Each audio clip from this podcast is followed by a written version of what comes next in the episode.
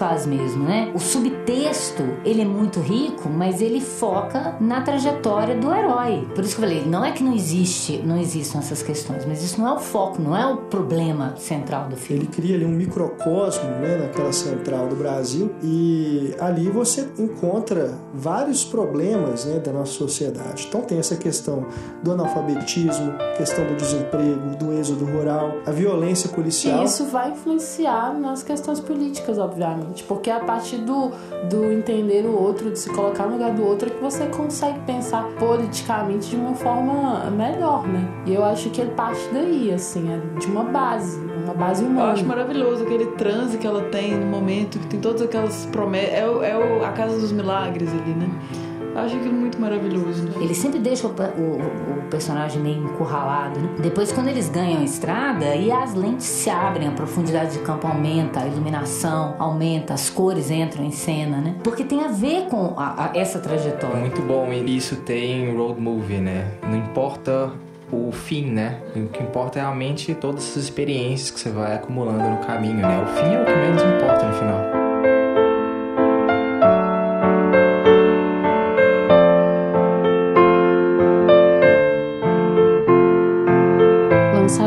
1998, Central do Brasil retrata um país de contrastes entre o urbano e o rural e de um povo sofrido, mas cheio de afeto e muito a ensinar. Educação, inclusive, é um assunto que perpassa o filme desde seu ponto de partida, uma vez que sua personagem feminina principal, Dora, vivida por Fernanda Montenegro, é uma professora aposentada que, por necessidade de complementar sua renda, escreve cartas para pessoas analfabetas. Pessoas essas que passam a todo momento pela estação de metrô central do Brasil, no Rio de Janeiro muitas delas migrantes nordestinos, que deixam o sertão em busca de melhores oportunidades no Sudeste cheias de sonhos, frustrações, saudades, histórias para contar, e assim Dora conhece o garoto Josué. Juntos vão acabar fazendo o caminho inverso desses migrantes, viajando sertão adentro e adentro de si mesmos também.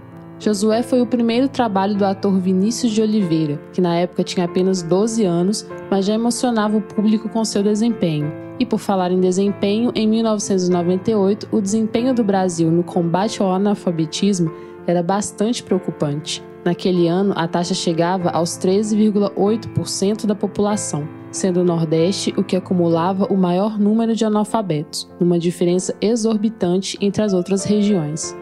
Os últimos dados coletados, de 2016, constam que esse número foi felizmente reduzido para 7,2%.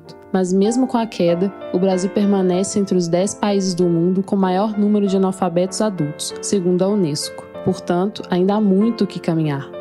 O recorte de realidade retratada no filme não está só no passado. Central do Brasil tocou nessa e em outras questões do nosso país, mas o que mais se destacou foi seu foco nos personagens e nos sentimentos envolvidos, como eles afetam e transformam uns aos outros. Além disso, o filme levou rostos, gestos, sotaques e paisagens brasileiras para muitos públicos. Foram várias indicações a prêmios de festivais pelo mundo todo, incluindo seu mais comentado feito, as indicações ao Oscar para melhor filme em língua estrangeira e melhor atriz para Fernanda Montenegro, que foi a primeira e até hoje única atriz brasileira a concorrer à estatueta.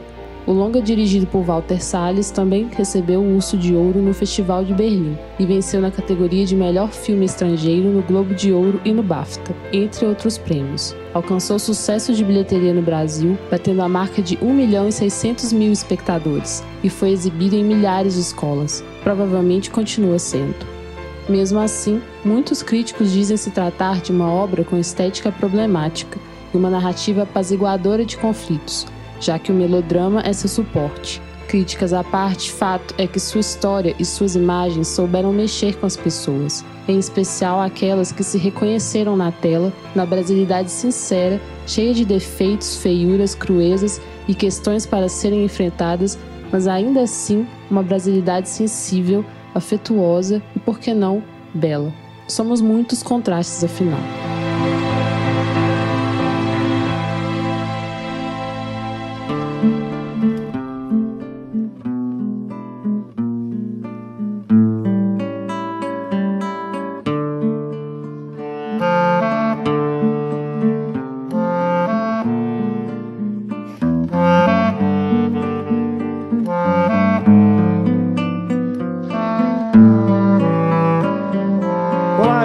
Renato Silveira. Oi, eu sou Raquel Gomes. Eu sou Antônio Tinoco. Eu sou Estefânia Amaral. Ana Lúcia Andrade. Em Foco Central do Brasil.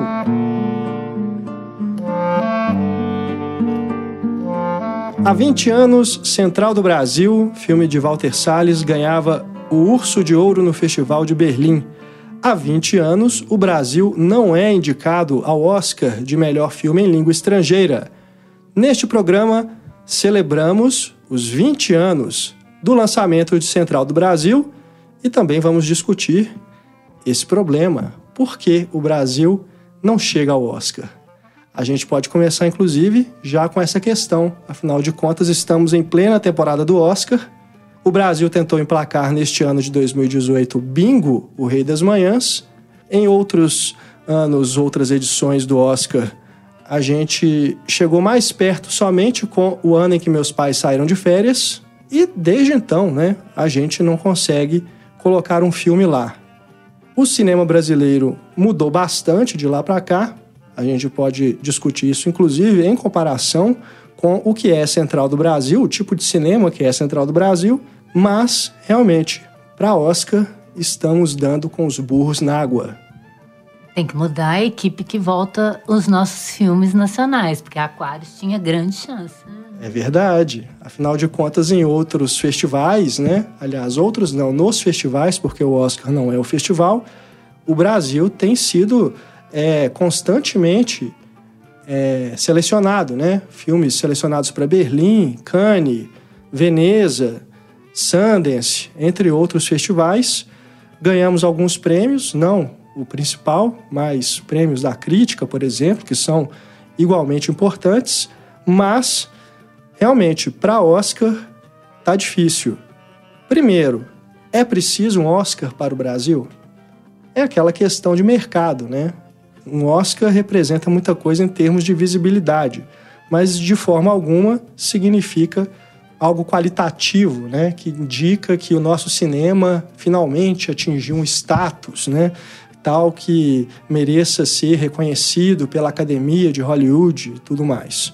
Acho que o, problema principal é que temos produções que são é, plenamente capazes, mas é como a Ana apontou, as escolhas têm sido equivocadas. Né? As equipes que estão sendo é, montadas pelo Ministério da Cultura para indicar os filmes que tentarão essa vaga no Oscar estão cometendo vários equívocos né, nos últimos dois anos. Então, nem se fala uma equipe formada por um governo ilegítimo que tirou realmente o talvez o melhor filme brasileiro dos últimos anos, que é o Aquários, não foi indicado por questões meramente políticas e este ano, por exemplo, mandaram o bingo, sendo que tínhamos, por exemplo, o filme da minha vida, do Celton Mello, que reúne características que, a meu ver, não sei se vocês concordam, teriam mais chances de emplacar uma indicação.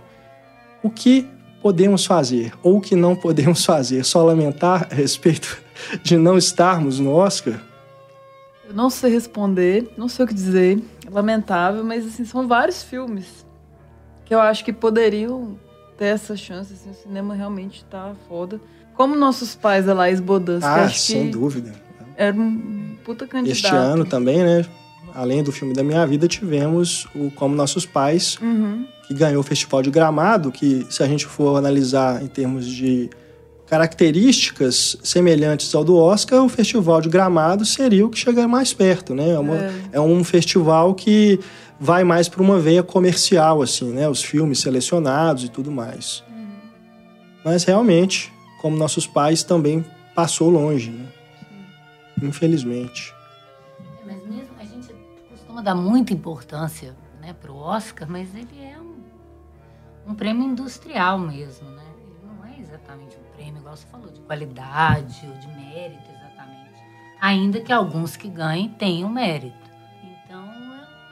que a gente tem que se lamentar, assim, porque não, não tem a ver com o nosso cinema. Nós não temos nenhuma indústria tão grande quanto a norte-americana, né? É um outro foco.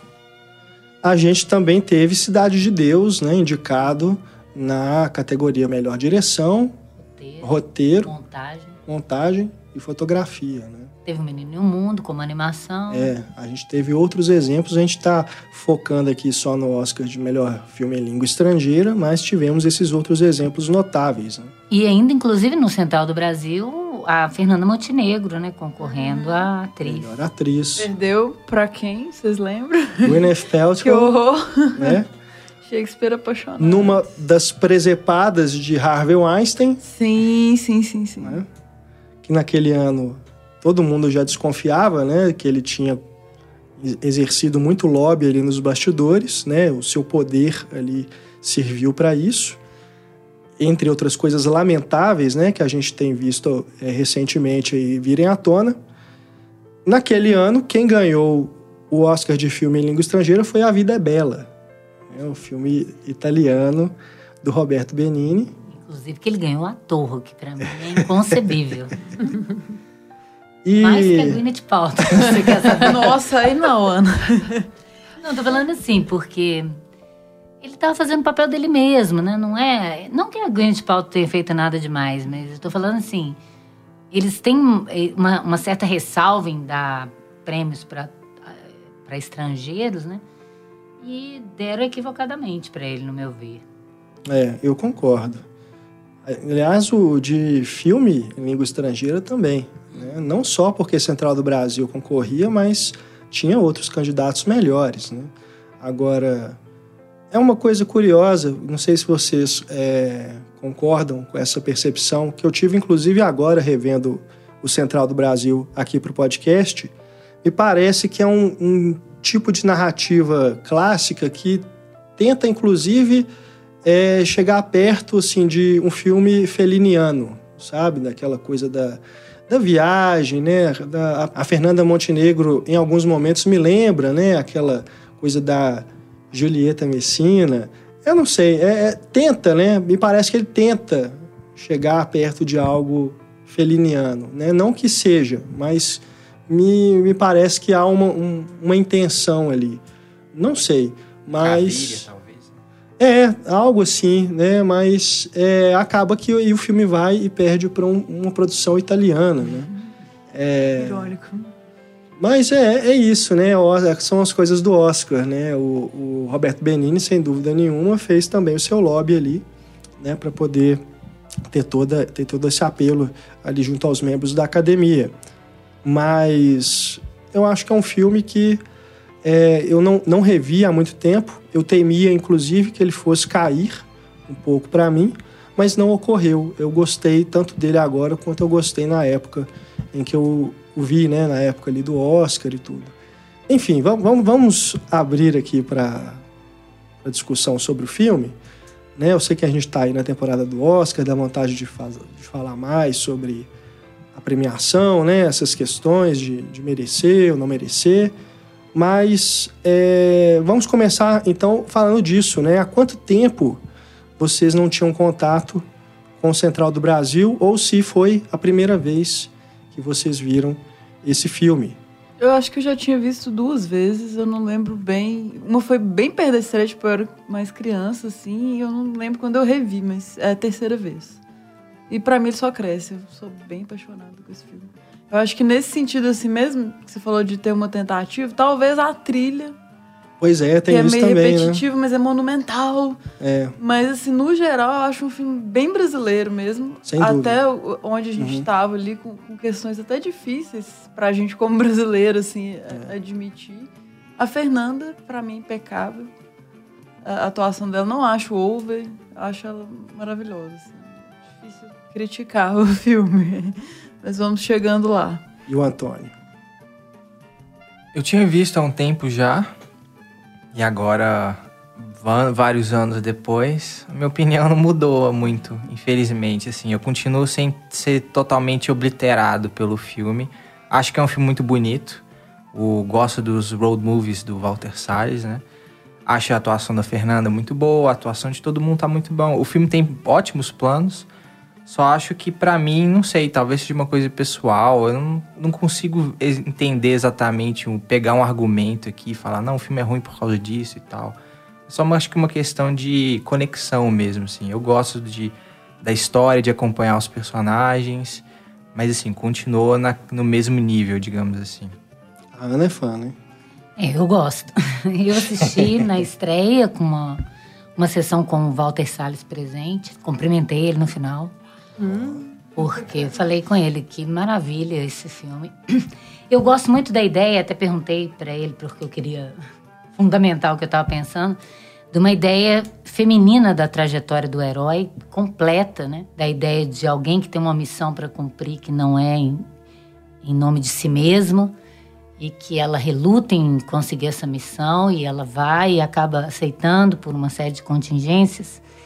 E misturando isso com o road movie, a ideia da trajetória que modifica né, o- os personagens e, e que apontam um caminho de autoconhecimento que tem a ver com o cinema dele. Essa ideia de identidade, essa ideia de alteridade, de entender o outro, essa ideia de, de tentar ver o Brasil, principalmente nós burgueses, né, um Brasil que a gente desconhece, com um olhar estrangeiro, de adentrar esse Brasil desconhecido e a gente também eh, ampliar nossa percepção a partir disso. Eu acho que o filme é muito rico ne- nessa nessa questão. É um filme muito universal, né? Como você falou, tem uma ideia do clássico misturado com uma coisa poética italiana.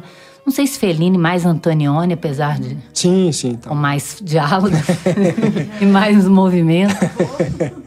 Mas que ele gosta disso, né? Ele falou que ele queria fazer uma mistura de Nelson Pereira com dos Santos com, com Antonioni, né?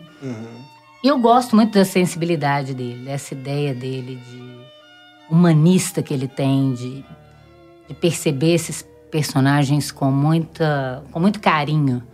Né? Porque a personagem da Dora, se a gente for pensar, é um personagem horrível. E como ela vai se tornando uma pessoa melhor, né, durante a trajetória, à medida que a gente também vai conhecendo ela, e à medida que aquele menino vai transformando ela, né? Então eu acho, eu acho essa trajetória muito rica. Independente do que, do, do, do que aconteça. É tudo. Ele, é- ele é um cineasta muito funcional. Ele sabe usar a linguagem cinematográfica para tentar fazer um cinema universal mesmo, um cinema é, e até popular. Tem muita gente tem preguiça dele porque acha que ele quer fazer um- uma linguagem muito acessível, mas eu acho isso importante também.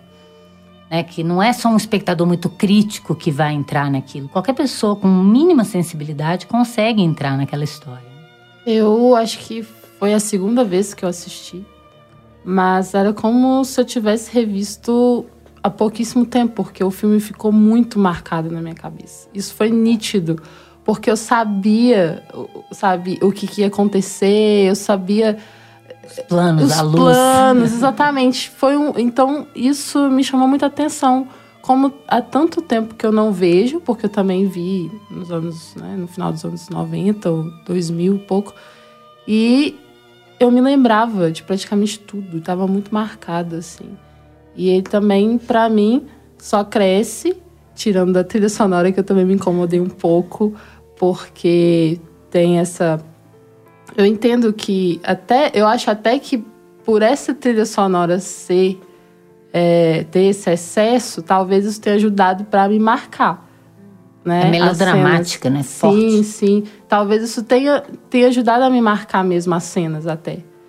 Mas revendo, aí ela fica um pouco, sabe, é, Over. desconfortante, é, fica. Fica assim, me tira do, do, do filme, dependendo da cena. Assim. Mas foi a única coisa em que eu senti essa diferença, porque no mais eu percebi mais camadas, assim, e, e vi a riqueza de proposta dele, sabe? E como vocês citaram muitas referências, né? é, de cinemas, de cinematografias exteriores, mas eu acho que tem muito de cinematografia brasileira também. E, inclusive, ele faz né, homenagens, só que de uma forma muito. muito dele, assim, uma forma. Uma, uma homenagem que não é tão explícita, mas que traz muito para o filme também, traz essa riqueza de cinema brasileiro para o próprio filme. Então, essa coisa né, do, do Brasil rural, do Brasil urbano, que é uma das temáticas do cinema novo. É, tem o, Otto, o próprio Otton Bastos, assim. E só a presença dele já, já tem uma, uma carga histórica, né, do cinema, assim, e ele como aquele personagem que eu acho fantástico. É um filme marcante, eu também gosto muito pela questão humana, principalmente, e pela brasilidade.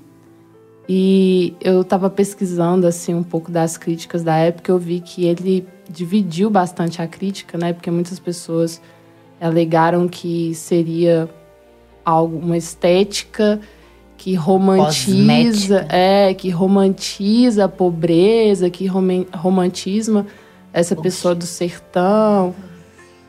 Aí eu fiquei pensando, cara, não, sabe? Que bom, Raquel. Eles passam 50% do filme sujando a blusa branca. Como? Então, assim, e, e eu, sabe, eu acho que ele, na verdade, ele não cria cosmética. Na verdade, ele tá tentando realmente é, é passar a imagem desse Brasil mesmo, assim, que muita gente quer negar. Então, eu, eu penso que tem muito a ver também com o sucesso do filme, né? Porque foi um filme que teve, sei lá, mais de um milhão de espectadores aqui no, no Brasil. É muita repercussão, né? Internacional. Muito prêmio, mais, né? Muitos prêmios também. Qualquer então, filme, né, que parece que é, Gera esse buzz. recalque- Parece que o, o alvo, né? popular, não só o popular tratado na tela, mas também como reconhecimento das pessoas, na, sei lá, existem alguns intelectuais que aí começam a abordar esse tipo de problemática, com a qual eu não concordo. Cosmética pegou pesado, que até o batom que ela usa é de segunda mão ali, o restinho do batom. Não, não dá nem pra ver, né? O restinho, assim, tá tão pouco, sabe? É tão, acho tão não naturalista, mas tão próximo, sabe? Do dia a dia cotidiano, a roupa rasgada. Ah, e sabe? eu vou te falar, eu sempre, eu sempre falo pra quem vem do interior como eu, certas coisas ali, você assim é automaticamente transportado assim para um para um outro um outro universo, sabe? Que não esse universo urbano. Isso é fato. Tira a gente do nosso lugar de conforto, né? E a gente olhar para esses, para esses personagens com. Não um olhar condescendente ou de piedade, mas você compreende mesmo. Eu gosto disso no Walter Salles, porque muita gente falava isso, que. Ainda mais hoje com essa ideia de lugar de fala, que ele não poderia falar disso, que ele é rico, filho de banqueiro, que ele não conhece a pobreza. Gente, o cinema novo inteiro foi feito por classe média que olhava para a pobreza com o seu olhar de classe média, né? Bem ou mal, aprofundamento ou não. E eu acho que ele tem um olhar muito sincero, muito comovente, muito humano. Eu acho espontâneo, inclusive, esse olhar. Eu não acho. A música é melodramática, tem uma, uma, uma, uma herança que vem tanto do clássico quanto do próprio neorrealismo, que é melodramática em essência. Sim, sim. Mas isso não é ruim. Então você vai falar que todo o neorrealismo é ruim, porque ele é melodramático. Né? Sem comparar também, porque eu acho que ele tem a cara do Walter Salles, inclusive. Né? Se a gente pega toda a cinematografia dele, é um filme. Mesmo os filmes que ele fez em parceria com a Daniela Thomas, ou os documentários que ele fez, tem uma carga dele ali, que é o olhar dele. E que eu não vejo nenhum mal naquele olhar. Talvez o meu olhar de burguesa seja parecido com o dele, né? Eu também não, vivenciei essa, essa, essa miséria né, na pele. Então a gente tem esse olhar afastado, um olhar estrangeiro mesmo. Como é o de um documentarista que chega curioso, ele tem uma curiosidade natural sobre uma, um, um aspecto do Brasil que é, a- a- ele nem precisava ter. Ele podia ficar falando só da classe dele, ele não está interessado nisso. Né? Eu acho isso bacana. Qual o problema disso? É, são questões de proposta, né? Que tipo de cinema que está em jogo. É o Walter Salles fazendo. O cinema dele ele não pretende ser um Glauber Rocha, não pretende ser um outro diretor que vai fazer esse cinema é, mais de quebra de paradigmas, de linguagem, né? E tudo mais. E temos aí também um paradoxo, né? Porque há quem reclame dessa questão do lugar de fala, que é a classe média, a classe burguesa falando, falando né, do seu do seu alto, né, do seu posto alto, de uma, um lugar ao qual ela não pertence. Mas quem está nessa classe mais baixa, quem sofre a miséria, quem sofre a pobreza, vai, assi- vai assistir aos filmes que esses inte- intelectuais querem que sejam feitos né, sobre esses problemas, Né? Que, que filme que chega nesse pessoal? Que filme que chega nesse pessoal é blockbuster. Uhum. É as comédias populares. Elas tratam desses temas? Deveriam, talvez, né?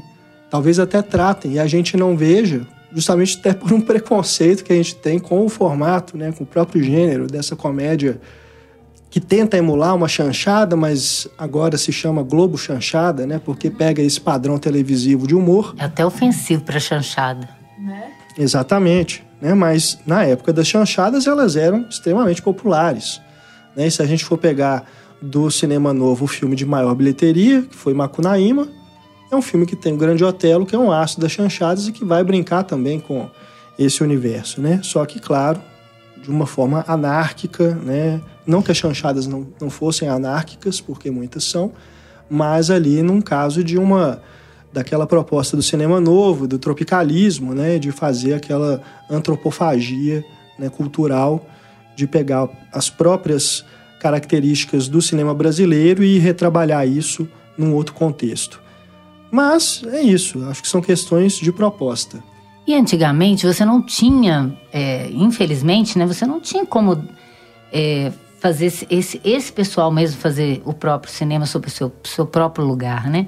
Hoje em dia você tem essa facilidade, você tem tribos indígenas filmando, você tem comunidades filmando. Naquela época não tinha nem na época do cinema novo, não tem ninguém da favela filmando na época do cinema novo, né? Tanto você tinha intelectuais só. Os cinco vezes favela, né? foi feito naquela época e depois, bem depois, foi feito cinco vezes favela, agora por eles mesmos. Sim, que aí o Cacá Diegues é dá a câmera uhum. para as pessoas que vivem nas comunidades. Mas antes você não tinha essa possibilidade. O né? cinema sempre foi uma arte muito cara, né? Você precisa correr. O próprio Walter Salles, sendo filho de banqueiro e tal, ele correu atrás, né? Ele ganhou um prêmio estímulo de roteiro no Sundance que impulsionou esse filme também a ser feito, né? Não foi no calo do céu na mão dele. É. Então, esses meios de produzir um filme, que é o que está por trás, porque não é só fazer o filme, você tem que distribuir, você tem que, né? É muita coisa em volta e, e é difícil esse, esse acesso. Então, eu acho que era importante naquele momento também, se a gente for pensar que é o momento ali da retomada, né? Que quando Walter Salles surge, depois que o Collor minou o nosso cinema e acabou com a, com a com a Embra Filme, você tinha um, um, um, uma, uma, coisa de uma ajuda do governo que foi interrompida e agora você tem, você tem de novo essa ideia com leis de incentivo, mas você tem que batalhar muito, é, não é fácil, né? Ele teve coprodução francesa, não teve? Teve. Que foi uma outra ajuda também, né, uhum. para ser realizado. É, e muitos filmes hoje em dia, né, trabalham com esse formato de coprodução para poder justamente ter uma viabilização, né? Não só de realização, mas de circulação também depois. É, realmente, né? O cinema brasileiro, como eu disse no, mais no começo do programa, mudou muito de lá para cá. E quando a gente olha para a Central do Brasil, é até difícil a gente achar filmes similares, né? Em termos dessa narrativa clássica, né? O cinema brasileiro hoje ele aposta é, muito mais, talvez, num formato que o Fernando Meirelles, após o Walter Salles, colocou ali no Cidade de Deus e que também foi criticado pelas mesmas questões do Walter Salles, né? De lugar As de fala, pessoas. de cosmética, da estética, do sei o quê. Né? Então, é...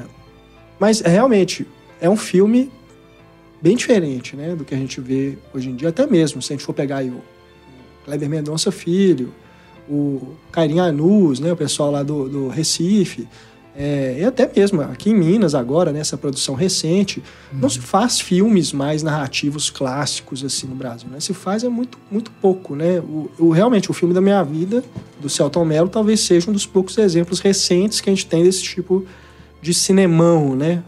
Feito aqui no Brasil. E acabou é, que recolocou o cinema no mapa internacional novamente, né? Tanto Central do Brasil quanto o, o do Meirelles que você estava colocando, né? Uma linguagem universal de conseguir mostrar é, o Brasil é, para o exterior com um olhar é, carinhoso, que muita gente acha condescendente ou, ou maquiado. É. Apaziguado. Né? Porque ele, ele não propõe uma reflexão social profunda, como era o Cinema Novo propunha, né? nem política, nem de mudança. Ele não está colocando isso. Ele coloca as questões de afeto, de alteridade, de noção do outro, que eu acho que. Por que não? E isso vai influenciar nas questões políticas, obviamente. Claro. Porque a partir do, do entender o outro, de se colocar no lugar do outro, é que você consegue pensar politicamente de uma forma melhor, né? E eu acho que ele parte daí, assim, é de uma base, uma base humana. E eu acho que tem questões políticas, sim. Elas uhum. só estão. É, elas só não, elas não estão é, primeiro plano, né? é, e não, não tem essa característica é, de, sei lá, de combate, sabe, de, de uma estética violenta. É uma, é, é uma coisa que está subtendida. Por exemplo, a, a própria personagem da Adora, que é uma professora, é uma professora aposentada e você vê a decadência que ela vive, né? Que ela está tendo que ser, é, ela tá tendo que escrever cartas para poder dar conta de, de, sobreviver. Então, assim, já se vê que a aposentadoria dela não ajuda. Uhum. E ela é professora. Então, eu acho isso fantástico, porque ela, ao mesmo tempo, alguém que seria a pessoa que vai educar, né? Eu, no caso, já educou. Então, ela já tirou pessoas daquela, daquela situação de não saber ler e escrever. E, ao mesmo tempo, ela está ali agora lidando com adultos que não sabem ler e escrever e ela está fazendo esse papel de ser a pessoa que vai escrever para eles, assim. Então, é, sabe, é como se fosse um, um, um ciclo, é. sabe? Até triste, assim. Irônico. É, né? irônico é. também, porque ela, durante um tempo da vida dela, ela ajudou para que isso pudesse não, não ser uma realidade, mas é. Uhum. Né? Essa coisa do analfabetismo, que eu acho super importante, porque lá nos anos 90, no final dos anos 90, era grande, ainda é hoje em dia. Deu uma né? melhorada, mas agora nós caímos no, é. no abismo. É, e Isso. ainda tem questões de analfabetismo digital hoje em dia, né? Porque agora você não precisa só saber escrever e ler, você também precisa entender de computador. Então a gente criou um novo analfabetismo, digamos assim. É, e o pior deles é que é o analfabetismo funcional. São pessoas Sim. que sabem ler e escrever, mas não entendem nada.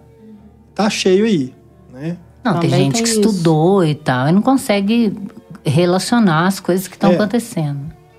Então ainda tem essa questão da educação, que também é uma base, uma base é. para a política.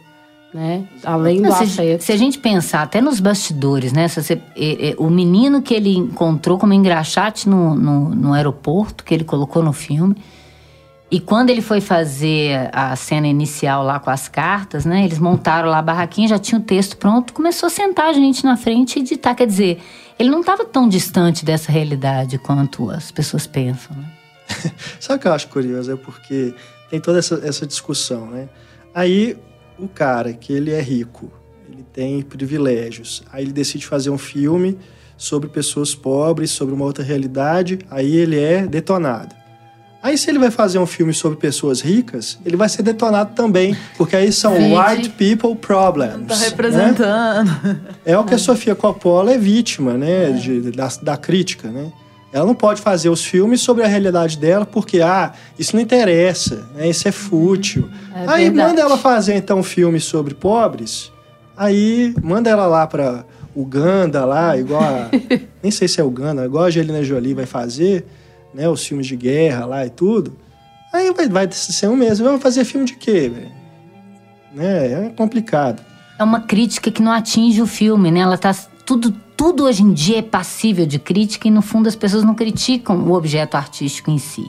Elas ficam numa periferia é, acusatória e, e, sens, de censura que é muito estranha. É como se o cineasta também não fizesse pesquisa, né? Não simplesmente teve a ideia e foi lá. Qualquer um, para mim, pode falar sobre qualquer assunto, gente, é, por favor. Desde que tenha uma delicadeza, o respeito, claro. né? Eu acho que o Walter Salles demonstra isso aqui. O Antônio está tão quieto que eu acho que ele está discordando de tudo que nós é estamos falando. Sim, eu acho que o lugar de fala ele é, é importante de certa forma. Claro. Só que eu também discordo que a gente deva reduzir a crítica apenas a isso, né? Falar que o cara é rico e vem de uma família é, com privilégios e tal, não possa falar sobre determinados assuntos. Só que eu acho que, realmente, quando você tem todo um passado por trás, você tem uma visão talvez mais Com certeza. com mais sensibilidade, né? Tipo, você pega um Corra, você Ah, não, sem dúvida. tem, é- é- tem um diretor negro e tal, tem toda uma temática por trás. E aí você pega um filme como Azul, a cor mais quente, que tem um homem ali falando sobre um relacionamento de duas mulheres lésbicas e tal. Pra mim, acho que na- na- quando eu vi pela primeira vez funcionou. Hoje, revendo, eu acho que não funciona mais, assim. Pensando nessa questão de lugar, assim, de fala, né? Então, eu acho que é um... Eu, eu acho que é um fator que eu geralmente levo em conta na hora de fazer uma crítica. Mas, disso, novamente, discordo quando as pessoas real- realmente reduzem a, toda a discussão a isso, né? É. claro que o lugar de fala ele tem que ser dado a quem é de direito, né? Porque antigamente nem isso tinha. Mas agora você retirar a fala das outras pessoas também, eu sou contra isso. Acho que qualquer pessoa tem o direito de falar, qualquer atriz, artista tem o direito de falar sobre o que ele quiser. Né? É óbvio que né, num filme feminino dirigido por uma mulher ou, ou- ou escrito por uma mulher, é, tem um diferencial, igual você colocou bem. O Corra talvez fosse feito por uma pessoa branca, isso é uma outra questão. Né? Agora, você também não pode, você não pode invalidar né, a- a- o discurso de ninguém exatamente. Né? Você tem que ter um cuidado com isso, sim. Mas eu não, não- eu sou contra a censura de qualquer maneira. É, senão também vamos estar restringindo mulheres a fazer filmes só sobre mulheres, homens só sobre homens, negros só Criança, sobre então, um negros. filme infantil tem que ser filmado por criança. Boa. Mas eu também eu concordo com o Antônio na questão de que o lugar de fala faz toda a diferença. Acho que todo mundo concorda, porque Não, é dúvida, de fato, né? né? É, é a vivência. aqui- Você só não pode anular as Isso, falas É, das claro. pessoas. É a vivência que faz a né, diferença importância mesmo, assim. Mas no, no caso de Central do Brasil, eu acho que reduzir o filme a isso realmente é equívoco. Porque ele soube tratar dessas questões, eu acho que ele soube representar. Não só ele, como também os dois roteiristas, né? o Marcos Bernstein e o João Emanuel Carneiro, que assinam o roteiro né? e o argumento, a ideia original, é do Walter Salles. E, poxa, eu acho que é um filme que, já no seu começo, ele cria ali um microcosmo né? naquela central do Brasil, que é a central de trens lá do Rio de Janeiro, a estação central, e ali você encontra, claro que rapidamente e pinceladamente, vários problemas né, da nossa sociedade. Então tem essa questão do analfabetismo, questão do desemprego, do êxodo rural, a violência policial, né, numa cena que eu realmente tinha me esquecido dessa cena e ela é chocante, mesmo filmada à distância, né? Quando um rapaz rouba Radinho. um radinho, né? É. E aí os vigilantes lá, que nem são policiais, são os vigias lá do- da estação, saem correndo atrás dele. Aliás, uma sequência de perseguição magistralmente filmada, né? Como que aquela câmera passa dentro do trem, né? Uma, uma muito coisa muito bem realizada mesmo. E aí, à distância, quando um dos vigias consegue capturar o bandido, chega o outro, né? Que é interpretado pelo É Otávio Pedrão. Augusto. E aí, ele dá um tiro a queima-roupa, né? O cara imobilizado na- no trilho lá e, poxa, aquilo ali realmente é chocante. E ele que leva para os esquemas do, do tráfico de crianças, né? Só para emendar, É. né? Mais uma questão Mais aí. uma questão. Brasília. Algumas pessoas acham exagerado. Não, mas acontece muito pior do que Oh. isso na realidade. Muito pior. Liguem o- os telejornais aí agora, que agora tem câmera de celular com todo mundo, né? Pipoca aí de vídeo de policial torturando, batendo, matando, é brincadeira. E Não é um outro brincadeira. tema também subrepetício do que você está falando, a questão da religiosidade, né? Sim. Da coisa do, do- do- dos pentecostais, né? Na, na- na- cidade, no, urban, no meio urbano. E essa coisa fervorosa das romarias no interior, né? Ele, ele não ele não tá é, igual o cinema clássico faz mesmo, né? O subtexto ele é muito rico, mas ele foca na trajetória do herói, né? Ele não vai eu, por isso que eu falei, não é que não existe, não existam essas questões, mas isso não é o foco, não é o problema central do filme. O problema central do filme é essa mulher se reencontrar, ajudar esse menino a reencontrar né? A ideia do pai. Tem um crítico, o Jurandir Freire Costa, que ele fala que o filme, ele de certo modo, ele ele retoma o projeto que fascinou o cinema novo. Não que ele seja, né? Pra, não vi nenhum crítico, purista, vir falar que eu tô chamando contorcendo. As viúvas do Glauber vindo querer jogar pedra em mim. Nada disso, mas é de. O que que era. o- a, a ideia inicial do cinema novo era mostrar o Brasil escondido ao Brasil oficial, entre aspas. Isso ele faz, né? E faz um- com uma linguagem muito acessível, que para mim já é um mérito. Não que o cinema novo seja ruim por ser muito hermético, é um outro tipo de proposta, né? Então, ele, fa ele fala, abrindo aspas aqui para a citação dele: os personagens que partem em busca do país, do pai ou das emoções perdidas, que vão revelando no mesmo movimento o mais íntimo de si mesmos e o mais íntimo de uma terra que amedronta e seduz. Dizer, qual é o problema disso, né? Para mim não tem nenhum. E essa questão da religiosidade, ela é marcada de uma forma muito, pra mim, assim, muito impactante. Tipo, primeiro, status, tem um adesivo de Jesus, sabe? Pontinhas, assim. O pai do menino chama Jesus, então, querendo ou não, eles estão numa busca por Jesus. Ali eu vejo os nomes, Isaías, Josué, tudo muito ligado a isso. A, a minha cena preferida, disparada, é aquela procissão. Eu acho maravilhoso aquele transe que ela tem no momento, que tem todas aquelas promessas. É, o- é o- a Casa dos Milagres ali, né? Acho aquilo muito E tem isso maravilhoso. no cinema novo também, né? Sim. Glauber trazia a religiosidade de uma outra forma, Ele critica né? É, ele traz como crítica, mas a questão do transe religioso, sabe?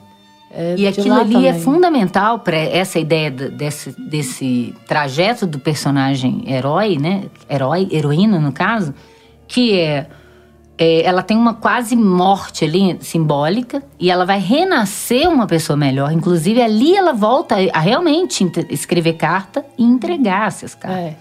que ela não fazia.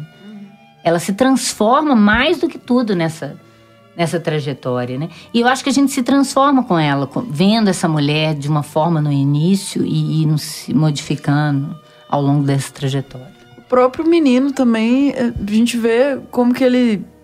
Os dois cresceram juntos, assim, porque são personagens parecidos que se encontram. Ela fala: minha mãe faleceu na idade que, que, eu- que você tinha e sua mãe faleceu. Então eles são personagens muito próximos que vão se descobrindo ali, vão sendo pessoas. Os dois vão se ajudando e vão sendo pessoas melhores. E essa coisa de ser muito Brasil é, e virar universal, eu tava pensando nisso, assim, se um gringo assistir sem legenda, ele entende. Só assim pela imagem e como tudo é representado ali. Tem muitos símbolos, assim, o peão do menino, sabe? É, de começar no trem ali e aí virar o road movie, sabe? É muito, é muito simbólico. E essa questão da religiosidade, ela é utilizada até como parábola, né? E de resgatar esses nomes bíblicos, né?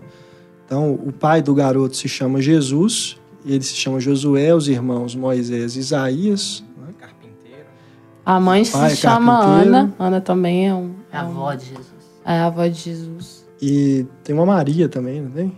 Eu acho que é a- é a mulher do que eles acham que é Jesus, né? Quando eles chegam lá no, na cidade. Jessé.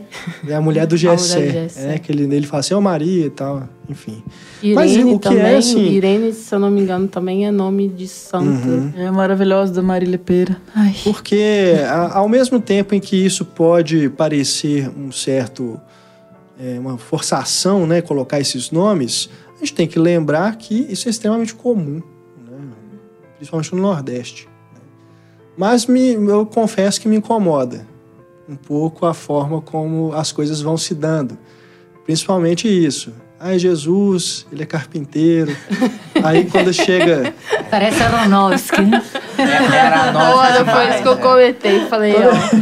Quando eles chegam lá na cidade, aí eles vão pegar o ônibus, o ônibus chama Estrela do Norte. Ah, é a Estrela Deus. do Norte que vai levar até Jesus.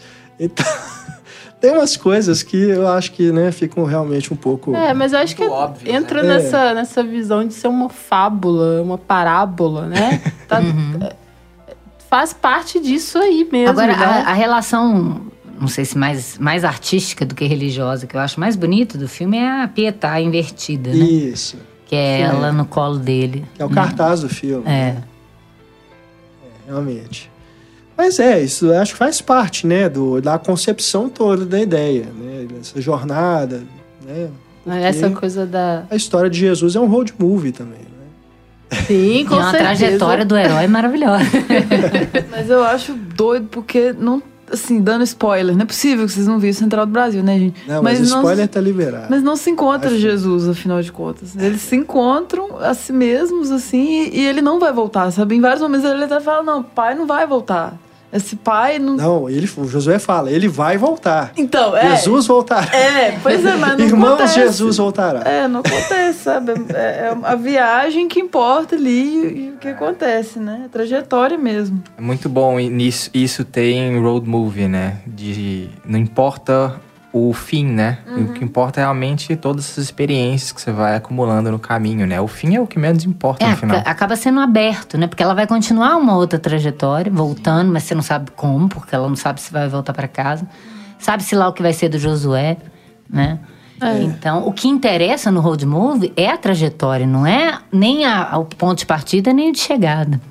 Mas, mas é legal também essa estrutura é, circular dele recuperar o peão no final do filme, né? O peão que no início foi essa primeiro era um motivo de irritação, né? Dele ficar lá batendo o Ou de brinquedo culpa no também, né? Porque ele tabuleiro foi lá da buscar o E- peão e é, aí que de aconteceu o culpa acidente com a mão. da Mas, morte da mãe, né? E parece que é um recomeço. Esse peão novo, ele vai É. ser outro menino, é outra vida ali. Sabe? Tá começando de novo. Outra família, talvez. No peão. Indo para um lado, né? Muito óbvio, o peão gira, então Boa. essa questão circular também. Tem a Boa. ver com Mas- o pai também, né? Carpinteiro. É. Sim, o lencinho claro. que a mãe que voa na hora que ela morre, né? O vento também marca várias Sim, cenas. sim. Aí esse lencinho ele tem que abandonar em determinada. Né? Acho que é até um, um monumento religioso ali que ele deixa aquele lenço. Então, E Eu- tem também uma questão estrutural é, do filme disso, de quando ela eles fazem a jornada, cumprem a jornada e chegam à cidade, ela volta a escrever as cartas. Né, que ela começou a escrever nas cartas, então ela termina ali naquele momento escrevendo as cartas, e o último plano do filme é ela escrevendo uma carta também para o Josué. E a trilha, né, o leitmotiv ali, musical, volta também no final, porque durante a jornada é outro que fica repetindo também, mas é o outro, não é aquele que a gente cansou de ouvir toda vez que tinha reportagem do filme na televisão, né? Mas Tem- isso é, é. estrutural, tá, tá ali na forma do filme, né? Como que voltam as coisas. Tem também os depoimentos, né? narrativa. Porque no início começa com Sim. aqueles, entre aspas, depoimentos daqueles personagens que estão pedindo as cartas para ela. que mistura ali atores É. com não atores, né? Só que se você perceber, é, eles estão sempre assim, com saudade, eles estão às vezes chorando. até chegar a mãe do menino, você foi a pior coisa que aconteceu na minha vida. Essa pa- interessante. Essa parte foi ótima. É engraçado então- que a carta que ele escreveu para ela também começa, né? Sua desgraçada. É, Como não, os e é, e é doido né? porque ela lê a carta e eu não acredito que aquela carta é aquilo lá, não. Nunca. Eu acho que ela tá lendo, ainda mais que tem hora que ela olha pro menino e. Ei, o Isaías, É, que eu o quero final- tanto conhecer. final, sim. ela, mas- ela, ela acrescenta o nome É. dele, porque ele não tá na carta. Eu não. Por ela ser essa pessoa não tão idônea, que assim, que tem o, o, o purgatório, que é a gaveta que deixa as cartas, eu acredito que aquela carta ela alterou tudo ali. Pra mim, muita coisa ali não é o que tava escrito. E por isso, pra mim, que no final ela tá escrevendo e a gente vê o que, que ela tá escrevendo. Então eu tô realmente isso aqui, Entendi. eu tô escrevendo, sabe? Boa. Essa aqui é verdade. Então ela tá. Boa vou entregar as cartas e vou. E agora eu sou uma pessoa verdadeira, vamos supor. E é o único momento que ela sorri também. E assim, chora, e todo uma- mundo É. chora, é um muito lindo. gente. sorriso E generoso. aí né? essas, essas homenagens que voltam no final, né? Que são as pessoas que estão lá naquela comunidade, que o Josué descobre, né? Como é que a gente vai fazer dinheiro. Assim, né? É o menino E aí- Silvio Santos, percebe Total, o né? Já momento. Aprendeu Um real direitinho. pra escrever, dois E pra aí a mandar. diferença. ricos. é, eu percebi essa diferença, porque a maioria das pessoas estavam felizes, agradecendo, fazendo cartas pro santo, sabe? Com cara boa. Apareceu um velhinho com a cara tão boa lá, rindo, assim, com muita sinceridade, assim. Você percebe que o filme. Ele também acompanha essa transformação dos personagens, assim, até né, do que ele tá te informando de imagem. Achei isso bem bacana, esse ciclo. E Eu acho lindo quando ela coloca as duas cartas juntas, porque uhum. apesar de ser um, um, Apesar de ele não ter encontrado o pai, ele tá num ambiente que acolheu, que vai acolher ele, porque são irmãos, são os irmãos, são referências masculinas para ele, que até então ele não tinha. E, de certa forma, esse pai e essa mãe se encontraram ali naquelas cartas, né? Porque se descobre que ambos estavam lá, eh, querendo se é. reencontrar, né? Só que pelas questões números da vida, não. não e na foto, encontro, né? É, Aquela foto. E na foto, que é aquela primeira percepção que ele tem. Aliás, esse ator muito bom, o Vinícius, porque eu acho o corporal dele muito é. bacana, porque assim. Ele é muito espontâneo. É, exatamente. Demais. Essa coisa de quando ele chega no lugar e ele fica assim, retraído, porque ele não sabe direito o que, que ele pode fazer ali. Uhum. Então, quando ele chega nessa casa, ele, ele ainda tá muito inseguro ele passa a ficar mais tranquilo, mais relaxado quando ele vê a foto dos pais dele. Acho que é até uma pintura, não é? É, que, é porque é assim, a mãe. É uma foto ah, é colorizada. É Lá em casa tem uma dessas é sem a minha foto, aliás. Aí muda Só tem a foto dos meus irmãos. Technicolor, né? é.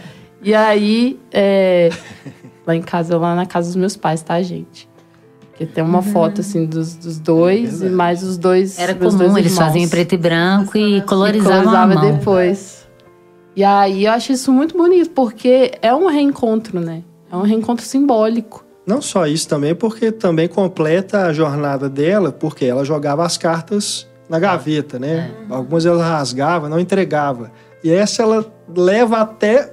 ela faz o serviço de carteiro, né? É. Ela escreve a carta e vai entregar a carta lá na casa onde ela tinha que e chegar. Esse, né, e essa, essa ideia da, da, da foto, né? Ele encontrou o pai na foto que vai ter a ver também, porque ele vai reencontrar a Dora quando ele quiser através da foto da que foto. cada um tem, né? É. Então essa ideia da imagem também, que, que é muito forte pro, é pro, pro Walter Salles em todos os filmes dele, e que ele pontua isso como um elemento do filme, né? Essa memória, né? Acho que é até por isso que esse filme me pega tanto, assim, porque eu, eu gosto muito de mandar a carta e de fotografia junto, essa coisa sensorial, assim. E no início tem as, as fotinhas das crianças, do menino, que ela mostra até lá com o intuito de, né, quero mais mil reais aqui, vamos vender essas crianças. Tentando enganar a moça né? pra entrar lá. E aí depois vira uma coisa, uma foto dos dois, as fotos todas lá na, na, na Casa dos Milagres, que tem de todo mundo pagando promessa, tem imagem Sim. de santo e tem foto de pessoas. Então isso no filme é muito... Não precisa tantos, é, tanto diálogo nessas partes. A gente vai entendendo pela, pelas imagens, né? E a, a fato dela escrever cartas e os créditos iniciais serem manuscritos, entre uhum. aspas, acho também um detalhe inteligente para um filme assim. E é, é, como eu, eu, tinha falado, né, que é um tema recorrente do, do Walter Salles, essa possibilidade da descoberta, né, de um novo começo, de, de descobrir a própria identidade, né? Isso tem, isso se a gente for pensar, o filme é de 98, em 96 ele fez o curta Socorro Nobre, né, que foi quando ele teve a ideia da, da presidiária que escreve uma carta pro pro, pro escultor Krasberg e, e essa carta modificou, né, a vida dessa mulher. E, e, ele pensar nisso, como é que uma carta pode modificar isso, né? E a partir daí, você vê que ele a ideia era dele, ele não tinha um roteiro direito. Isso ganhou Cane. Cane. É, Berlim. Não, Sundance. Sundance, é, Foi é verdade. fez ele ganhar a grana. O filme estreou, Só né? a ideia. Né? Quer dizer, ele não tinha nenhum roteiro direito ainda. Sim. E eles já perceberam que era uma ideia bacana, né? E além dos temas recorrentes, ele tem planos recorrentes. Eu dou sempre na minha aula de autores e estilos o, o Walter Salles, mostrando esses planos recorrentes. Como ele tem, ele mostra, ele gosta de usar o widescreen, né? E ele faz a lá Polanski, ele é pequena o, o, o, personagem no enquadramento imenso.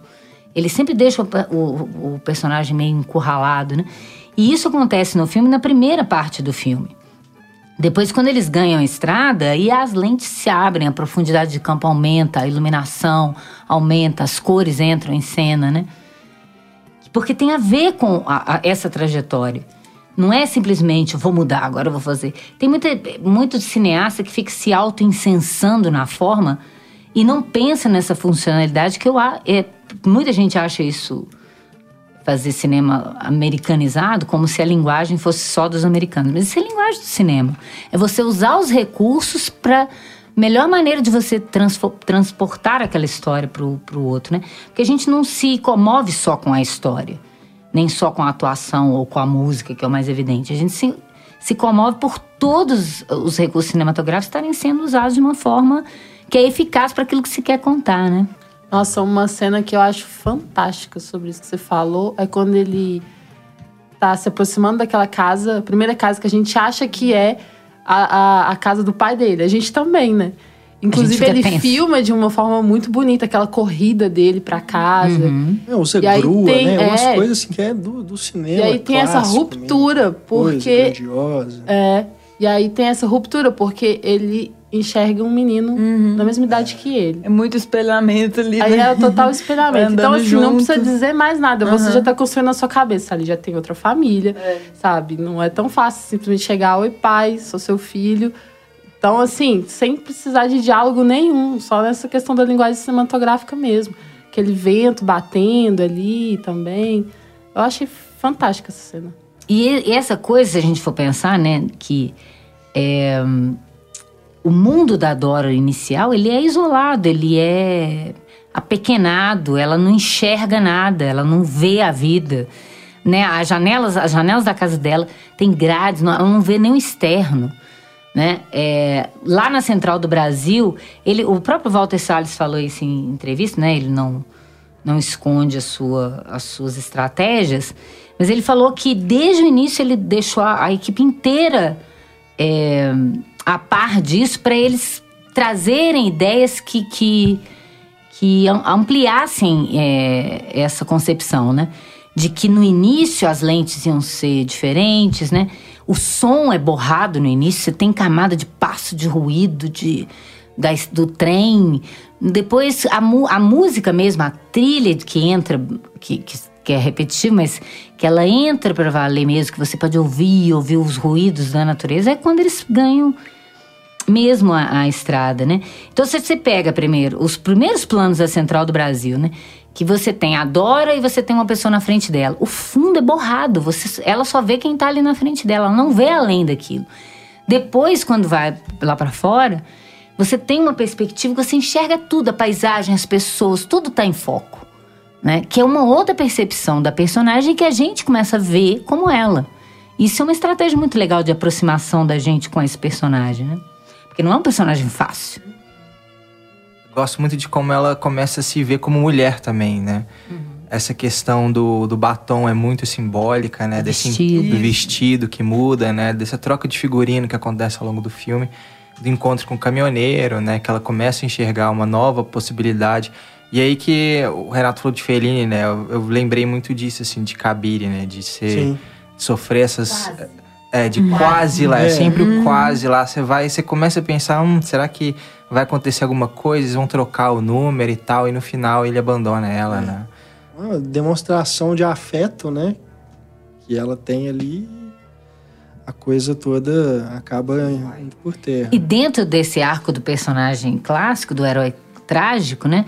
Como ela negou a missão, ela tem, ela teve uma falha trágica, é. então ela é punida. Ela é punida. Aquilo é a punição dela, né? Tanto é que ela poderia ter uma redenção ali, mas ela não pode ser, pelo, pelo, pelo tô falando do, do, da tragédia clássica, né? Que ela, ela tem que ser, ela tem que purgar a recusa da missão. E é aquilo ali que acontece, né, naquele momento. É. E hum, tem umas coisas também que o Walter Salles, que eu sempre gosto de passar na minha aula de linguagem, que como ele gosta, ele vem no documentário, ele, ele fala isso, que quando ele vai com a equipe pro lugar, ele tem uma ideia do que, que ele vai fazer no lugar, mas ele deixa aquela realidade do lugar, por isso que ele não gosta de, de estúdio, né? De cenário pronto, que ele deixa aquela realidade dizer alguma coisa pro plano, né? E tem a cena que a... a sequência que a a Dora tenta mais uma vez se livrar do menino, que ela põe o dinheiro todo dele na mochila. Que ele. ela tá sem grana e tal, põe a grana na mochila, acha que se livrou do menino. A gente vê que ela só tá com dois reais ali, comprou a passagem para voltar pro Rio. E o menino não foi embora. Aí ela fala: cadê sua mochila, menino? E o menino deixou a mochila no. Aí ela senta, ela desesperada, tipo assim: como é que eu vou fazer? Eu não tenho mais dinheiro, eu vou ter que continuar com esse menino.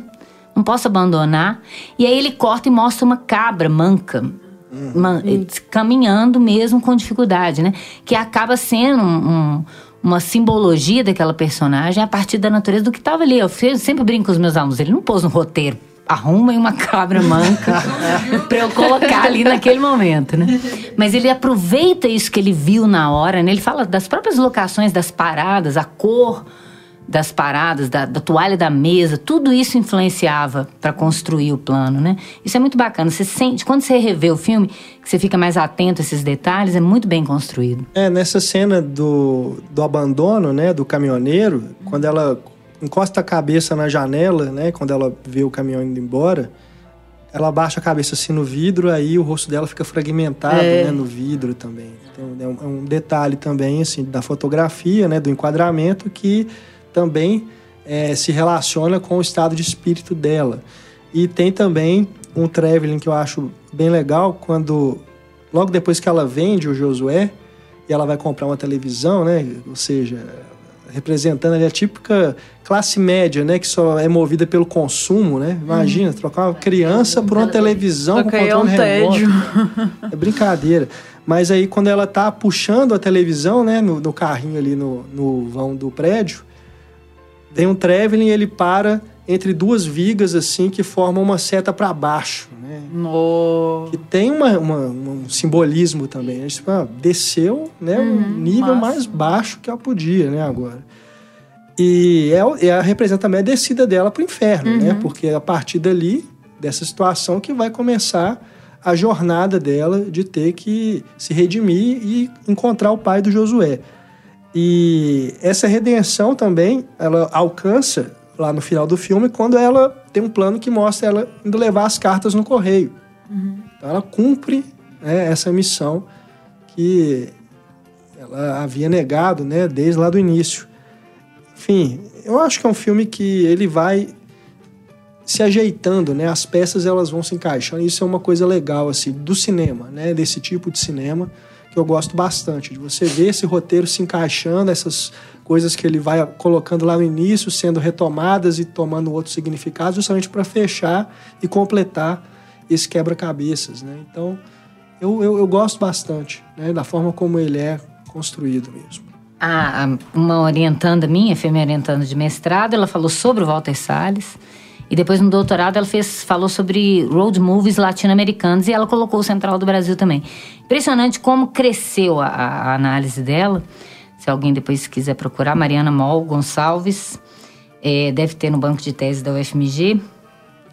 Que ela fala isso, que é um grande diferencial, que o, o road movie é uma característica do cinema norte-americano, né? Que vem dessa ideia né, de pegar a estrada para se transformar, geralmente em ônibus ou em carros, né? Às vezes a cavalo, em alguns filmes. Mas no Brasil eu, e, e no cinema latino-americano de uma forma geral, que é uma coisa que ela, que ela percebeu, essa ideia dos ônibus ou, ou caminhões velhos, né? As estradas fodidas, esburacadas, estrada de terra, rodoviária e parada precária, né? É, as pessoas com a cara muito sofrida nesses lugares. E, e a paisagem maravilhosa do sertão, que é, para quem é de fora, pelo menos parece tão maravilhosa assim, né? E, e esse enfrentamento com, com o desconhecido, como eu estava falando, né? Esse, essa trajetória diante daquilo que você não sabe que você vai encontrar pelo caminho, que eu acho que é o que mais atraente num road movie de uma forma geral, né? Essa ideia do que, que vai acontecer, não aonde vamos chegar, mas o que, que vai acontecer nessa, nessa, nesse percurso, né? Que é o que seduz a gente, porque é o que vai transformar esses personagens. E ao mesmo tempo, um transformando o outro, né? Porque eu tava até pensando assim, o quanto que, apesar dela ser a professora, quem ensina muito pra ela é o Josué, né? Porque eu me encanto assim na determinação dele, sabe? Nessa coisa de, apesar de ser uma criança, de estar tão fragilizada ali, sem pai, sem mãe e sem dinheiro, enfim, tão sem saber o que fazer, ele não se mostra fragilizado. Ele tá o tempo todo lutando pela dignidade dele, né? Não deixando que ninguém humilhe ele, é, sendo bem, bem forte e, e determinado, assim, não é isso que eu quero, não vou deixar que você faça isso comigo. E a Dora, ela foi muito embrutecida pela vida, né? A impressão É. que dá é isso, né?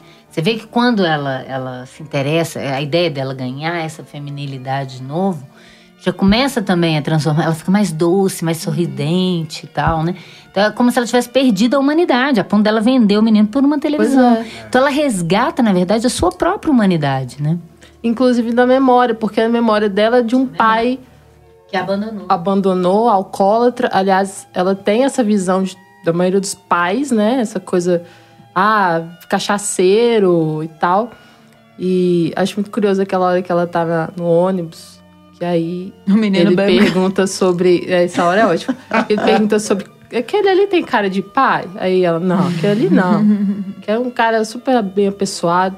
Aí tinha um cara meio esquisitinho, mais velho. Ela, aquele palhaço." ali tem, palhaço. Então ela tem essa, essa memória ruim do pai. Uhum. E à medida que vai se transformando e vai deixando, né, que ele, que o próprio Josué afete ela, ela vai resgatando outra memória, uma memória de afeto mesmo. Até que ela termina dizendo que tem saudade do pai dela Sim. né? Então, assim, acho isso muito legal também, porque é uma transformação radical, cara. É uma, é uma coisa assim que tava nela, Uhum. mas que ela tinha se embrutecido. Então, através dele, dessa viagem, ela conseguiu, né? Ela conseguiu aflorar tudo isso de novo. Todos os meios errados, mas levaram para uma evolução ali pessoal, né? Sim. Eu não sei, nesse, nesse ponto que ela vende o menino, eu não sei se é porque ela não tinha essa intenção, eu, eu acho. Ela foi procurando Inicialmente. realmente. Sim, É, aí isso a, a. Marília Pera que fala, minha Só que não filha, deixa de isso é ser tráfico, socorro. É, mas ela recebeu mil reais, né? Claro que ela É. teve um. Nesse, É, naquele momento que ela teve noção, né? Otávio Ao- Augusto lá, né? O personagem dele que- Pedrão. que leva ela até lá. Deve ter falado pra ela meio que se tratava, não? É, não Um sei. pouco a des- ela desconectada do mundo É. mesmo, né? É. Por isso. Que é normal, Ela né, interessava que é o assim dinheiro e se livrar do menino. É, dane-se. É. É verdade. Tem um enquadramento de John Ford ali, né? Na hora que o Josué Ah, é. tá saindo da casa lá, Que é lindo também. que lembra lá o, o Rastros de Ódio, né? Que não precisa falar nada, né? Aquela imagem de tudo. Que é um momento também que já tá ali no sertão, aí vai ter essa, esse imaginário, né? Isso que a Ana falou dessa... Até o Glauber citou. da paisagem, forte. né? Valley, né? É, de filmar, né? Essa, É. essa coisa da grandiosidade, né? Que a gente tá falando, de usar a grua ali e tudo. Pois é, esse jeito Remete, de filmar né? também, que o povo talvez chame de cosmético, mas é uma forma de engrandecer uma paisagem árida, tida como po- empobrecida, né? E eu acho isso, isso muito bonito no filme. Essa ideia de que a gente só vai ver o verde e o céu azul saindo do- da cidade grande, como se não houvesse isso na cidade grande. Mas é uma maneira de fazer a gente perceber a, a diferença também entre os dois espaços, né? Pra mim, o plano mais bonito é logo no início do filme, esse, com, quando tem aquela câmera fixa e aí mostra as pessoas entrando do, no, no, no, metrô. no metrô, né? E pela janela, né? Tipo assim, é um mundo cão mesmo de... Meio sem identidade, todo mundo borrado, É, né? ali. importa que é sentar primeiro, não importa quem vai entrar, se vai entrar uma pessoa de mais Individualiza idade. ninguém. É. Aí um problema que até hoje tem. Esse transporte público precário, lotado, desconfortável. Isso até hoje, né? Entra até um cara sem camisa do lado dela. Tão Brasil. Não sei se hoje pode, an- anos 90, loucura, mas É, e tem as isso, coisas né? desse tipo, né? O filme ele foi feito na época do governo Fernando Henrique, né? E se a gente rever ele hoje e a gente, a gente de- identifica tantos problemas, até mesmo no aspecto do retrocesso que a gente vem vivendo, né? Nos últimos dois, três anos, cara, é, tem a ver, né? Não tem como você não O filme É. atualizou de novo. É, né? Ele ficou você velho ignorar nos anos isso. 2000. Agora não é mais velho. não você ignorar, né? Que os problemas estão aí muito É, porque as pessoas que estão né, no poder são as mesmas. Né? Com certeza. E essa, essa cena do, do, do assaltante sendo morto, né? Que é uma roupa, eu vi e achei extremamente exagerado, mas depois você para pra pensar, é, É, é muito tipo assim, agora, sabe? Tá acontecendo, é normal até. Inconsequente total ali, né? Porque vai ficar aquele corpo, imagino, nenhum dano pra quem fez. Ah, é, com certeza. Um radinho, né, de, sei lá, cinco conto. É. Justiça, entre aspas, no país, né? A gente sabe como funciona, né? É, não que vivíamos em um paraíso, né, no Claro, governo tinha Lula e no coisa pra governo Dilma. mexer, mas estavam caminhando. Mas que as coisas estavam melhorando, estavam, né? Caminhando para melhorar. Tem muita coisa ali também que eu vejo, assim, da, da honra do brasileiro. E até que ponto você vai manter aquilo. Igual eles estão no restaurante, aqui trabalha minha família para servir a sua. Daí um pouco eles assaltam a mercearia ali, sabe? Porque estão com fome e tal. Você não... São várias questões nesse sentido, assim, de... O que que é a moral, sabe? E... Uns detalhes, assim, que eu fico boba. Tipo, na hora que eles trocam de, de roupa, né? Tipo, a blusa dela tá rasgada, ele tá todo sujo. Eu não quero ver meu pai assim. Eles compram praticamente a mesma camisa. É. Eles estão iguaizinhos, eles vão sujando ela e depois que ele dá o vestido pra ela, né? Tem aquele plano que eles saem do banheiro É, masculino, igual- feminino. É. Os dois estão E igualzinhos, funde assim. ali, né? É. Na janela fragmentada, acho que ela tá nessa fusão ali pro feminino, né? Acabou de colocar o batom e tal. A linguagem eu acho muito impressionante, eu acho muito fluida, muito assim, o, jeito que o brasileiro fala mesmo. Não só assim, os que estão ditando pra ela. Tem um- umas construções, tipo, é. É o sei eu nessa vida. Sabe? Que eu acho lindo, que é muito da nossa língua. Ele fala pra ela, eu não quero se esquecer de você. Sabe? Essa hora eu quase choro. O menino, que- quando é que eles estão, não sei se é o pessoal da, da Umbanda, que eles pegam carona, que ela até tá perdendo Então, tudo, ali eu né? acho que é um sincretismo, É, porque tem todo mundo de branco, várias, aí tem aquele canto coisas ali. lindo. Ela tá acabando de perder tudo. Ela dá o relógio pra eles poderem ter aquela vaga ali, né? Solidariedade. É, vai perdendo tudo e aí que você ganha tudo, igual no clube da luta. Você não tem nada, e aí que você. E o menino O cara a perder, divide o ganha tudo. almoço, né? O menino sabe cantar, porque a mãe ensinou. É lindo. E nessa cena que tem um moço que divide o almoço, né? O almoço dele, né? Ah, isso que é tem interessante pouco também. e ainda assim divide com É, os outros, né? Que tem um, até certo ponto, acho que o próprio caminhoneiro ofereceu pra ela, assim, vocês estão servidos? Ela, não.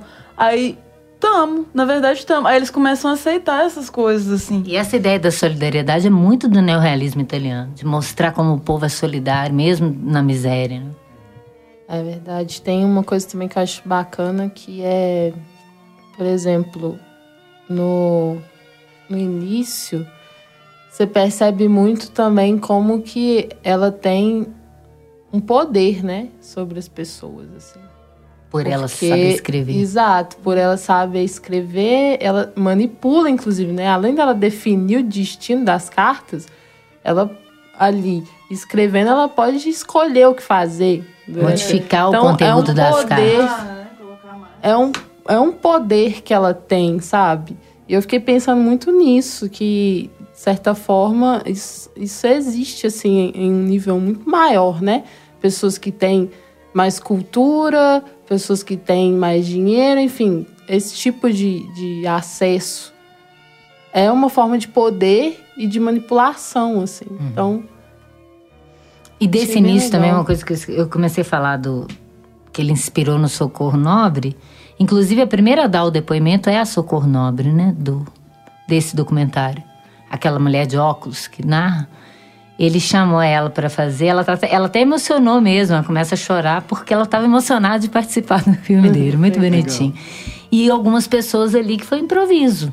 Eles estavam fazendo, já tinha as cartas com atores para fazer, mas as pessoas começaram a falar, vamos filmar porque tá muito mais sincero, né? Bem bacana aquele início. É, e é, a gente observa também que temos aqui duas mulheres que participaram depois também do Cidade de Deus, né? A Kátia Lund, que aqui assina assistência de direção, e depois ela foi co-diretora né, do Cidade de Deus com o Meirelles, e a Fátima Toledo, preparadora de elenco, né, uma das mais renomadas da área, que também participou aqui do Central do Brasil.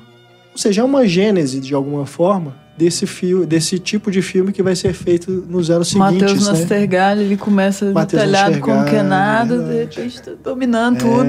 E é legal a Marília Gabriela, essa grande atriz, fazendo um papelzinho coadjuvante, sendo que ela também já foi uma protagonista importante por causa do Pichote, né? Como Verdade. menino É. do Babenco. E o Vinícius não se tornou o Pichote, né? É bom frisar isso. O Aliás, Walter Salles não deixou, inclusive, né? É. Ele fez questão Sim, de, sim. de que ele estudasse, porque ele tinha medo de acontecer o que aconteceu com o menino, né? O Fernando. E o, o, o Vinícius tornou um bom ator, né? Depois trabalhou de novo com Walter Salles no Linha de Passe, fez outros filmes depois, no Boi Neon. Ele tá irreconhecível, né? Gente, ele tá no Boi... Oh, vou ter que rever. Tá. Bom que é um motivo pra ver Boi Neon de novo. Se tornou um ótimo ator, né? Então tem também esse legado que o filme deixa.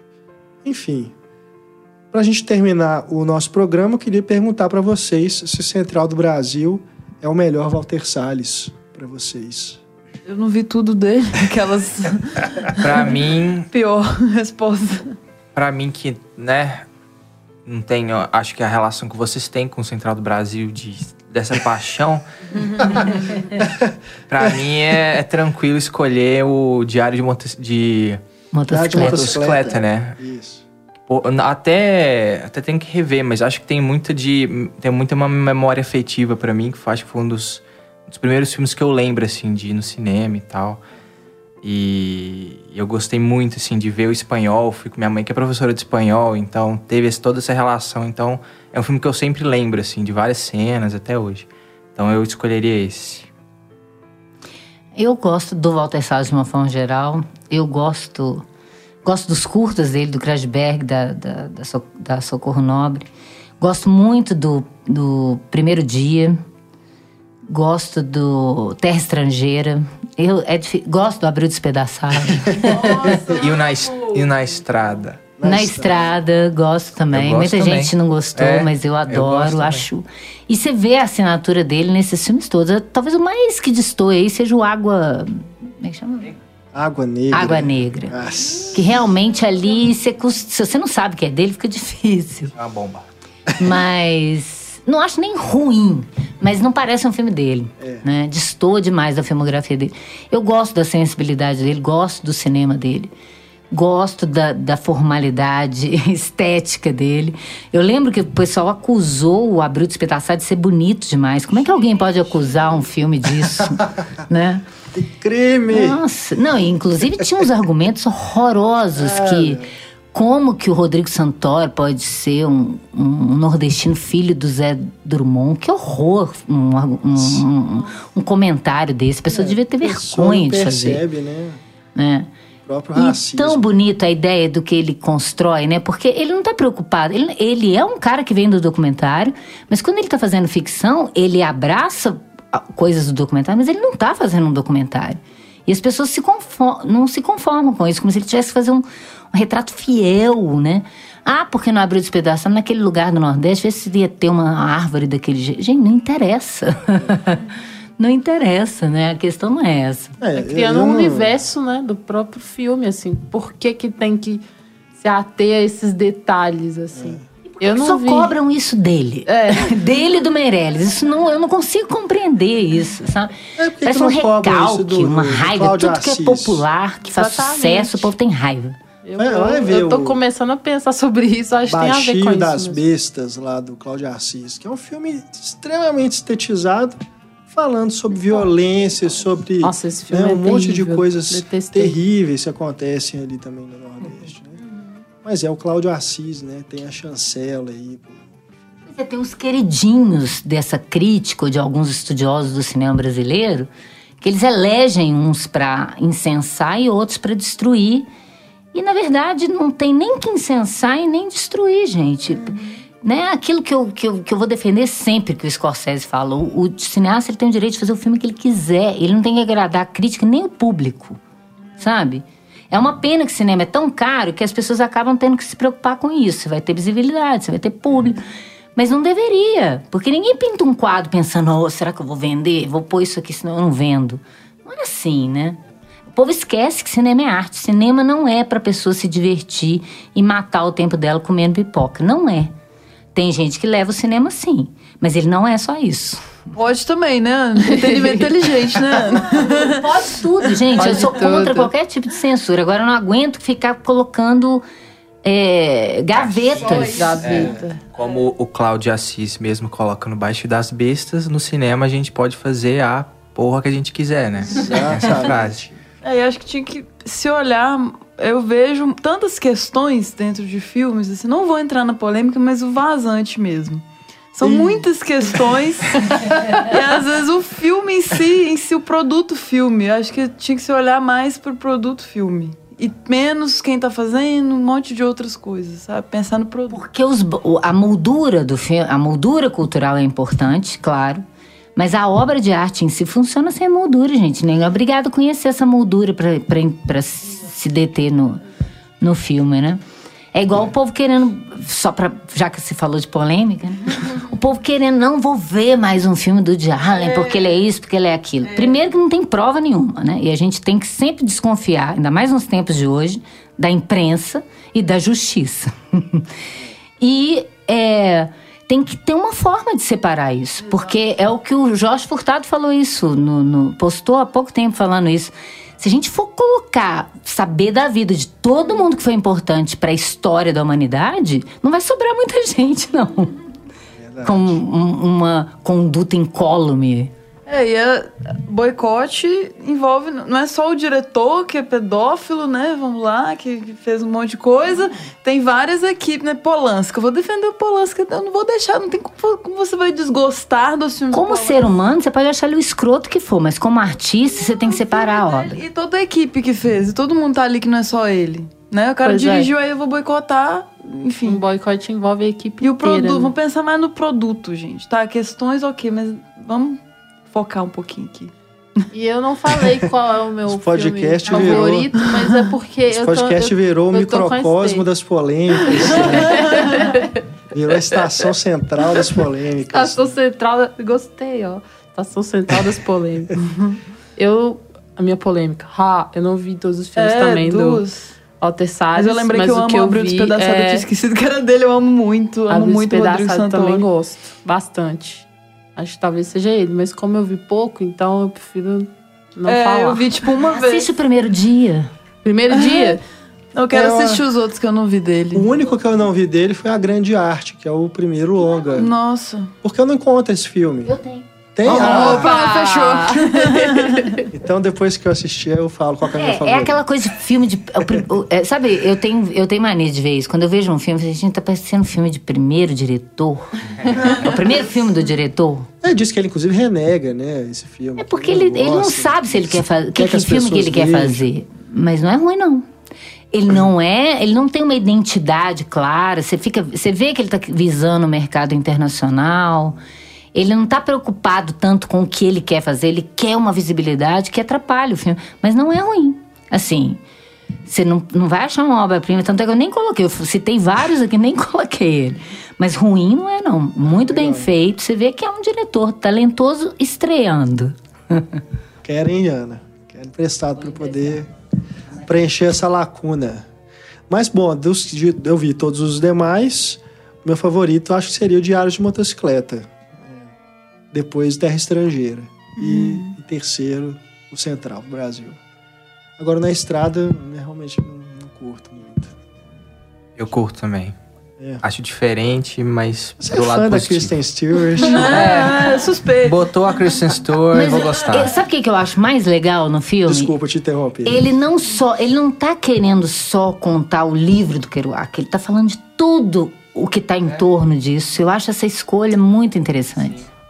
É, não sei, eu acho que me decepcionei até por estar esperando muito, né? Assim, do, do- de uma adaptação desse livro, né? E tal, do que ele representa, essa coisa do movimento beatnik, né? Mas, enfim, eu, eu achei um filme meio careta, sabe? Pro que eu esperava dele. Mas, É, Renato, você queria ver um filme porra louca. Aí eu tinha que mudar o diretor. queria ver o novo Easy Rider, né? Boa. Bom, é isso, gente. Vamos finalizando então aqui mais um Em Foco. Destacamos aqui os principais aspectos de Central do Brasil e tudo que o circula, né? Oscar, polêmicas aí de lugar de fala. Esperamos que você tenha gostado do debate. Deixe comentários aí na página do programa e se você também quiser escrever para a gente, é só mandar sua mensagem para contato@cinematório.com.br. Também estamos em todas as redes sociais. É só procurar por Cinematório por lá. Muito obrigado, Ana Lúcia Andrade, Eu agradeço. Stefania Amaral. Tamo aí. Antônio Tinoco Valeu. e Raquel Gomes. É nóis. Muito obrigado pela audiência. Um grande abraço. Até mais. Tchau.